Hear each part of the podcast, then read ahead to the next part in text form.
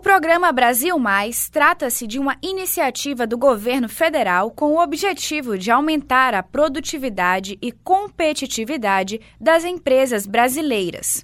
Com o lançamento no dia 24 de fevereiro, em transmissão online, o programa promove melhorias rápidas, de baixo custo e alto impacto, o que possibilita micro, pequenas e médias empresas melhorias na gestão, inovação em processos e redução de desperdícios.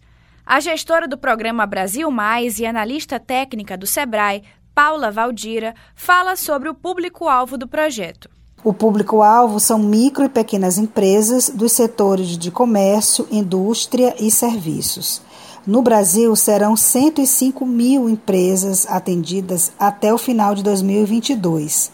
E no Maranhão, temos o desafio de atender 1.540 empresas até o final de 2022. Paula Valdira continua falando sobre os principais benefícios para os contemplados. Nós destacamos como principais benefícios para a empresa que participar do programa Brasil Mais a oportunidade de aumentar, de elevar a produtividade da sua empresa. De que maneira?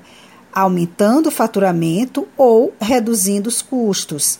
Além disso, um outro grande benefício é o acompanhamento técnico durante quatro meses do agente local de inovação, que estará disponível para prestar todas as orientações e apoiar o empresário na sua jornada rumo à inovação. Fala ainda como se dá o acompanhamento.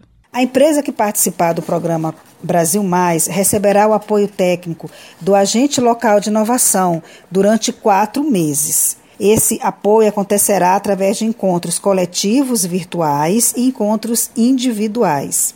Essa participação é 100% subsidiada pelo SEBRAE.